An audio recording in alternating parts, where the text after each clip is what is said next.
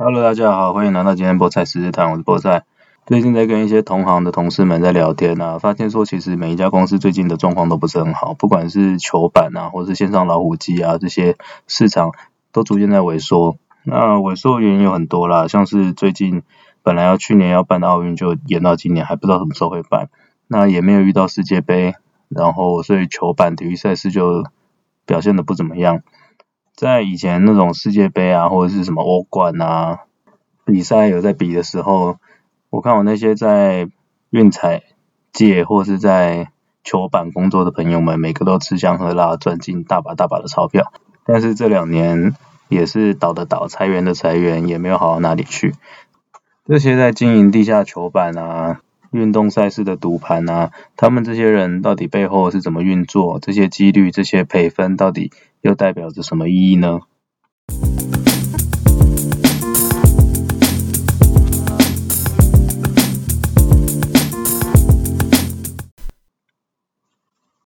等到体育赛事投注啊，我们最一开始要先解释的就是赔分。那我们常常会在，例如说台湾的运彩，或是你去威廉希尔啊、贝的三六五这些线上的呃体育赛事投注的地方，都会看到他们有各种的赔分表示方式。那最常见的应该是小数点啊，也就是所谓的一赔一点五、一赔二点五这个样子。那一赔一点五的意思呢，就是你下一百块，他会赔你一百五十块，如果你赢的话。那如果一赔二点五，就是你下一百块，那他会赔你两百五十块。那有一些条，有的时候也会有一些条件啊，就例如说他要让分啊，或是他平手就算输啊之类的，这种各种条件下会有不同的赔率跟不同的结果。那每一个不同的平台，它也会提供的赔率不同。那这些不同的原因有很多啊，有的时候会因为国情的问题啊，大家比较偏好自己国家的球队啊，或是平台已经掌握到一些一般人不知道的秘密啊。那什么球员有受伤啊？下一场谁会上谁不会上啊？或者是有没有人被买通啊？这些因为资讯的不对等，所以每个人会开出来的那个赔率都会不尽相同。那我刚刚是去呃台湾运彩上面随便找了一场比赛，就是像四月七号利物利物浦对皇马的足球比赛。那我们可以在台彩上面看到，台彩的赔分呢是利物浦赢的话是一赔二点二五，和的话是三，皇马是二点三五。那如果我去线上的其他的平台看到的话呢，他会说利物浦赢的话是二点六二，和的话是三点五，皇马的话是二点六。其实我们不需要有什么太厉害的数学技巧跟运算方式，我们用光用肉眼看就可以看得出来，台湾运彩开的赔率其实基本上是蛮烂的。那烂到多少呢？我们可以这样子简单的算一下，你可以想象的方式是你今天拿一百块。一百去除以你的赔分，举例来说，利物浦台湾运彩开的赔分是二点二五，所以我就拿一百去除以二点二五，那就会得到四十四点四四四四四四。那这是什么意思？这就是说，我如果在利物浦上面下四十四点四四元的话，我可以在他赢的时候得到一百块。那同时呢，你看和的几率是三，所以如果我拿一百除以三的话是三十三点三三，皇马是二点三五，用一百去除的话是四十二点五五三。所以这三个数字加起来了，就是说我今天要花一百二十元把利物浦和跟皇马这三个选项都买了，我最后才能得到一百块。那我花了一百二得到一百块的意思就是这个彩券行呢，它从中间赚走了二十 percent。那我们用一样的方式呢，去其他的球板上面看到这个赔分。利物浦二点六二和三点五，皇马二点六，这样子用刚刚的方式去除起来的话，你会发现我现在只要花一百零五块就可以得到一样一百块的收入。所以相较之下呢，大家都不喜欢在运彩上面玩，都喜欢去地下球板或者别的地方玩这些呃投注，主要还是因为它的赔分开的会比较好啦。那另外就是说。台湾运彩呢，它在玩的规则上的活灵活度，并没有像其他的球板或这些经营许久的各大博弈网站来的灵活，所以大家玩起来就是像过五关呐，或者是呃各种下注的方式都会有点不太一样。所以综合以上来说啦，大家都不喜欢在台湾的官方或是世界各地的官方运彩上面玩，因为因为他们就是给比较烂的条件。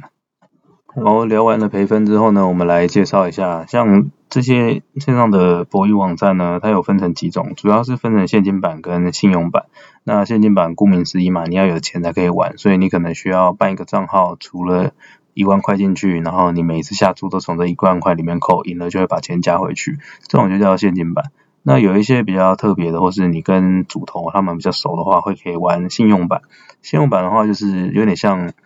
呃股票里面的五本当冲了，也就是说今天。主头会跟你说，你一天的额度就是十万，你一个礼拜后我跟你结一次，你把你这一个礼拜下注的输赢都算起来，然后我们再一次结。那如果你今天下的多呢，我就给你的额度比较大，或是我抽的手续费就比较低，我会给你的反水反降会比较高之类的。就其实跟我们在操作股票上一样，你如果当冲到一定的金额之后，你的手续费都可以减免嘛。所以其实大家的经营方式策略都差不多了，大概就是以分成这两种情形。那为什么大家会输到脱裤呢？最主要是因为信用版这个东西会让人家有一种无本嘛，所以我今天输了没关系，我明天再熬回来，后天再熬回来，大后天再熬回来，我总有一天会熬回来。但是你如果运气不好呢，连输了七天，每次都下满十万好了，你下个礼拜就会突然多了一条负债五十万，这就没有这么容易可以一把把它薅回来的。所以在玩赌博啊，或是在玩这些游戏的时候呢，我们一定要。时时刻刻认清楚什么叫沉没成本。沉没成本的意思就是我输掉了就是输掉了，它已经不会再是你投注要考虑的事情之一了。也就是说，我今天我的我的投入金额大概是一千块左右，或是我只准备了一万块来玩，那我今天输光呢？我明天再准备一万块来玩的时候，我就不能想着我昨天输了一万，说我今天要赢两万，我才可以算是赢。你要以今天的金额为为基准，所以今天的一万，你可能赢了一万一千块，你就赢钱了，就该走了，而不要把原本输掉的再把它放进来当做是你的成本，因为这种沉没成本一直加上去呢，会让玩家的心态有一种我一定要想办法来一个大的把它熬回来。但是在这个情况下，往往就会让你输得更快，输得更夸张，到最后家破人亡、跑路之类的这样。那说实话呢，我也不知道这些庄家或这些赌场们他们怎么开出来说这一队的胜率是多少，这一队的赔分该是多少。因为有很多时候他们所运算的模型啊，根据他们自己收到的资讯不同，他们也会提供出不同的结果。那每一家赌场之间呢，他们自己都会有一些爬虫，互相去观察对方给的奖是多少。如果今天对方给的比你甜呢，那你可以怎么做呢？举例来说呢，我今天开一个盘口，说呃阿根廷对克罗埃西亚，阿根廷我一赔二一点五，克罗埃西亚一赔二点五。那我就看到说，我觉得我这样子是非常合理的一个盘口。但是我看到别家的平台说，我觉得阿根廷呢一赔二，克罗埃西亚一赔三。这样才是比较合理的，所以呢，玩家呢就会觉得说，哎，这个盘口它开的比较好，所以都去他那边下注。那我自己这边该怎么办呢？我能做的方式有很多了，其中一个最直接的方式就是我把我收到的全部的赌金呢都拿去灌这个新的盘口，也就是可能今天有一百万下在我这里下克罗埃西亚赢，那我本来开的赔率没有他高，那我就把这一百万呢全部再拿去投注在别人家身上。这样如果真的克罗埃西亚赢的时候呢，对方就会赔我三倍，我再拿这之中的二点五倍呢去赔给我的下线。那如果克罗埃西亚输呢，我就开开心心的赚走这一百万。所以在这个赔率的设计呢，在每一家之间呢，他们会去了解，会去侦测别人家的赔率怎么给。当今天对方的赔率给的比我好的时候，我就可以从这之间做一些。套利的做法，也就是我把我收到的钱拿去套在别人身上，一方面我可以降低我自己的风险，另外一方面我也可以增加我额外的收入。所以其实，在开这些球板啊，在开这些赔分，常常最主要的收入来源呢，也不一定是从玩家身上去得到这个钱，而是在每一家大头跟大头之间，他们互相在尔虞我诈的过程中去赚取这之间的利差。另外一方面呢，这些庄家呢，这些主头呢，他必须要让玩家在投注这甲乙两队之间，他们的投注金额的数量要到一个稳定的平衡，在这个平衡的状况下，你就肯定会赚到钱。我们以举个例子来说，假如说我今天下第一队 A 队，它的赔分是一赔一点五，B 队是一赔二点五。如果今天赌场或者这些主头可以把投注的总金额压在一个稳定的区间内，以刚刚这个例子来说，假如说我今天把 A 队呢设定它能下的总金额只能到一百万，那 B 队能下的总金额只能到五十万。以这个条件下，我们去算，假如说今天 A 队真的赢的话呢，那因为我收了一百万的投注金额嘛，所以我要赔一赔一点，我要赔一百五十万出去。那因为我 B 队呢，B 队收了五十万，那我不需要赔出去，所以我总共的亏损是零元。那反过来呢？反过来，如果今天是 B 队赢了，因为 B 队只收了五十万嘛，所以 B 队要赔出去的金额只有一百二十五万。那我实际上收到了 B 队五十万跟 A 队的一百万，我真正收进来的钱是一百五十万，赔了一百二十五万，所以我实际上还可以赚了二十五万。所以今天只要庄家呢在两边的投注总金额呢控制得宜的话，它其实是一个稳赚不赔的生意。那他要怎么样控制让大家下注的金额在他想要的区间呢？这之间就有很多操作的技巧。举例来说，像世界杯来讲，大家就会开始说哦，因为这队有球星，有梅西，有 C 罗，或者是这一队呢从来没有晋级过，或者这一队呢他有伤兵，王主将都受伤了，或者是主将得了流感，就会降低他自己的战力。他们会用这些消息呢，让玩家心里产生一些动荡，然后去下本来不是他们期望要下的方式，或者更直接的方式，就是他用赔率去诱使你去下你本来不想下的那一队。那我这边有看到一个例子啦，就是说，二零一四年呢，哥斯达黎加对于希腊的比赛，六月二十七号的时候呢，网站盘口显示哥斯达黎加一赔一点七，希腊一赔二点二。所以这样子来看，大家是觉得哥斯达黎加比较强嘛，希腊比较弱，所以他赔的钱会高一点。但是呢，到了第二天，那个盘口默默的赔率就不一样了，哥斯达黎加变成一点七五，然后希腊只剩下二点一五。到了第三天，距离比赛快要开始之前呢，哥斯达黎加的赔率反而变成二点七五，那希腊只降到一点八二五。所以呢，其实最一开始大家都是看好哥斯达黎加的，但是在比赛开始的前一刻，它的盘口已经变化到哥斯达黎加的赔分比希腊还高，这就是因为庄家就是用这种方式去诱使你，你本来觉得因为哥斯达黎加一赔，虽然它比较会赢，但是一赔一点七好像没有赚什么，我就去下希腊看看好了，反正赌博嘛，就是要以小博大才叫赌博。但是到了比赛快要开始之前，你才突然发现说，哎，其实哥斯达黎加的赔分一赔二点多，比原本的一赔一点七还要高很多。所以庄家也可以用这种方式，使玩家下注的总金额呢不会永远都偏倒在同一边。那还有其他的例子啊，例如说，像常常会有人玩那种绝对比分啊，也就是什么二比三 A 对赢，或者什么五比八 B 对赢这样。那这种赔分呢，它通常会开的很夸张，什么一赔五百、一赔一千之类的。但是在他们自己风险计算下呢，他可能。他们评估的结果是，这个几率是只有万分之一，或者是十万分之一，所以他应该要赔你赔你一赔一万，或者一赔十万，但他实际上只开一赔一千给你。所以我会说啊，像赌球啊，或是赌运彩这种东西呢，它跟一般我们在玩那种纯几率的老虎机游戏啊，它最主要的差异就是差在。运彩类的游戏呢，它的赔率会跟它收进来的赌金大小有关，而纯几率的老虎机游戏呢，它除了 j a p a 之外，它的每一次中奖几率会跟你投注的内容基本上没有什么关系，有的话也是非常少啦，因为我们有时候会设计让投注金额比较大的人，他的 RTP 会比较高一点点，但是就整体来说，它其实它的差异并没有太大，不会像运彩这么严重。所以常常我们会在脸书啊，或者在社团，有人会说我这边有必胜的老师带你去看盘呐，或是我们有稳的线呐，我们已经买通了球员呐，所以你跟着我们下绝对会赚钱。这种东西为什么你绝对不能相信他呢？因为如果今天他真的是必胜，然后大家都相信他，大家都给他钱，他自己也全部贷款 all in 下了一千万，在他认为必胜的那个东西下呢？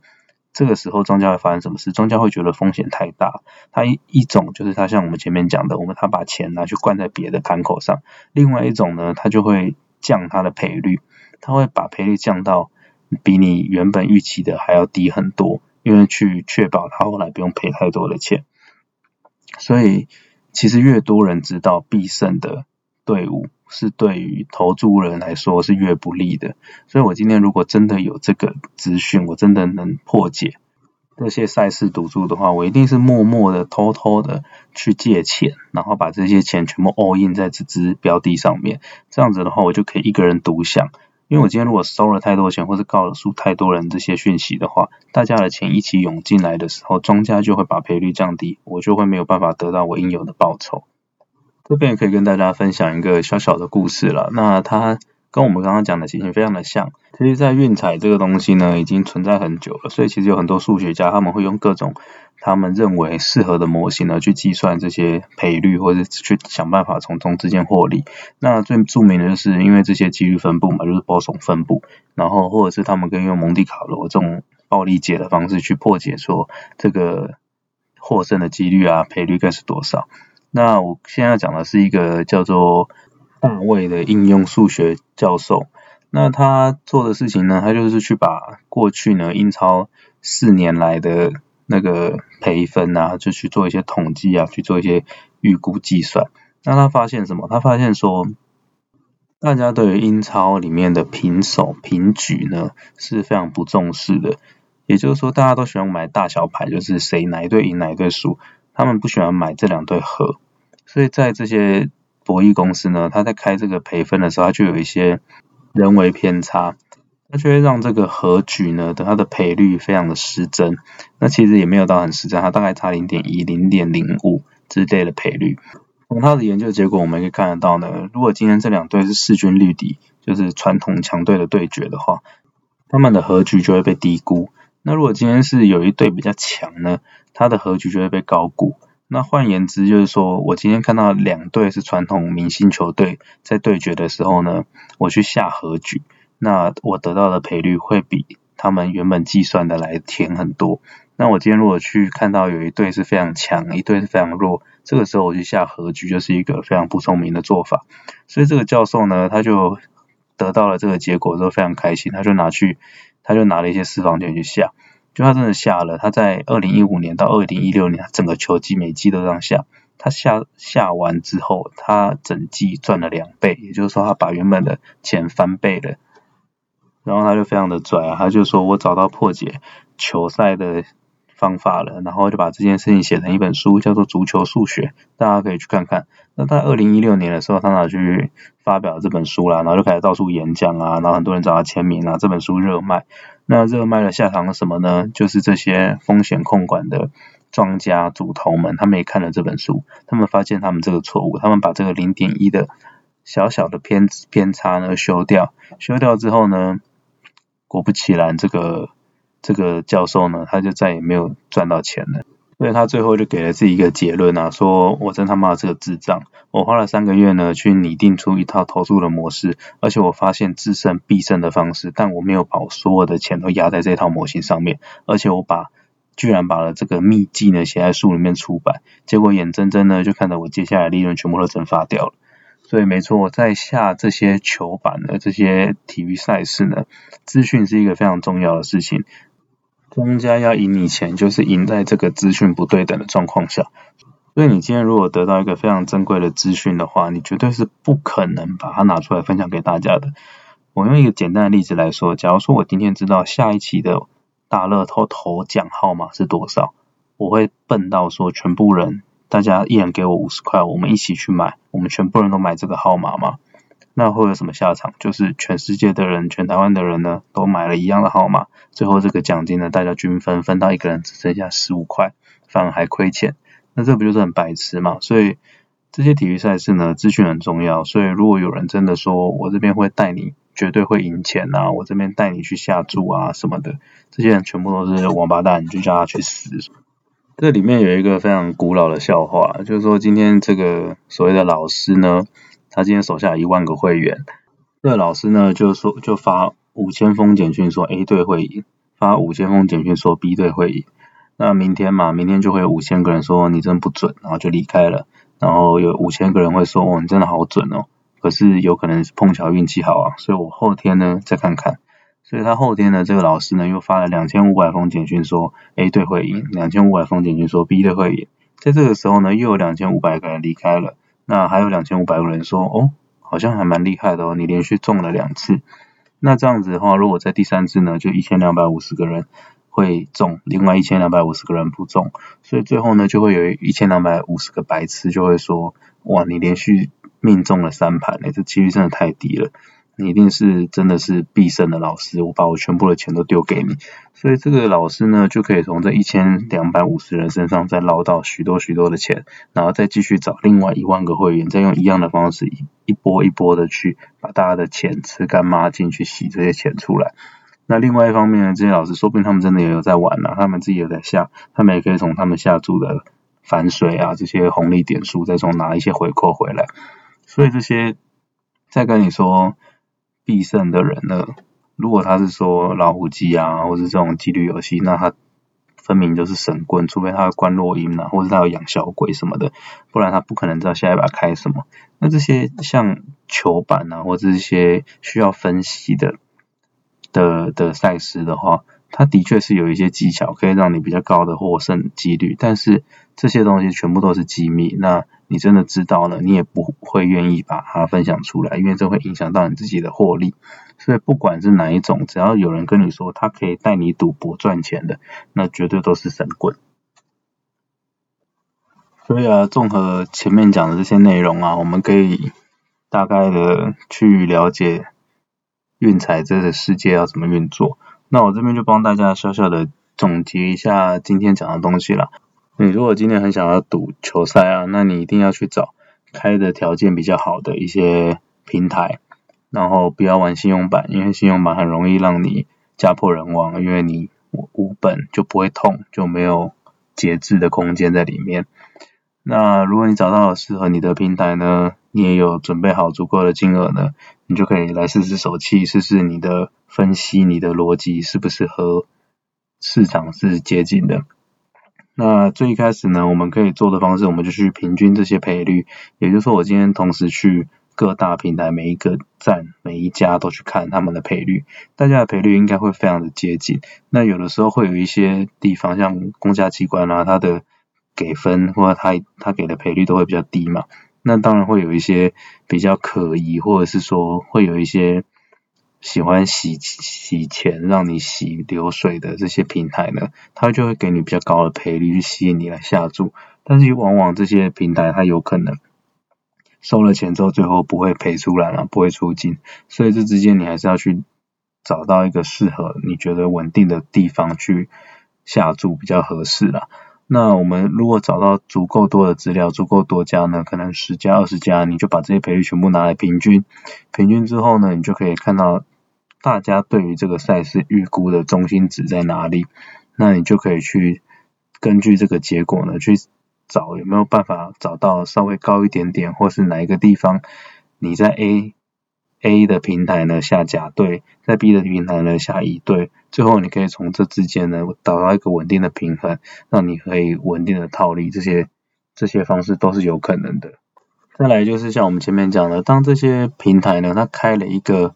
赔率之后呢，这个赔率会随着你一直收到的投诉金额会有一些变化，也有也会因为你收到的消息不同会有变化，所以我们要必须要一直时时刻刻的去紧盯着这些。呃，赔率在它开始之前，或者在它最后截止下注之前呢，它其实都还是有机会让你去做一些投注的调整。那一定是分批投入啊，你绝对是不可能看到说今天这边写一赔二，我就把我全部的身家都压在这一对。我一定是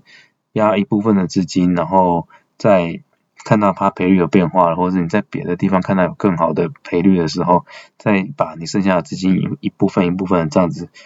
进去玩。这样才可以让你的成本平滑嘛，你才会有比较高的获胜的优势嘛，你才会有比较有机会赚到钱。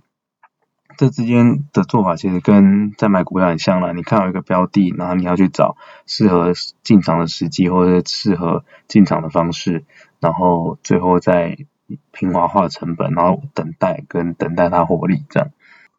最后呢？这就要比较靠经验了，我们必须要去了解每一家平台呢，它对于这个赛事它的了解程度。举例来说，我们可能在 Bet 三六五啊，我们可以买英超或者我们买欧冠这些比较知名的赛事。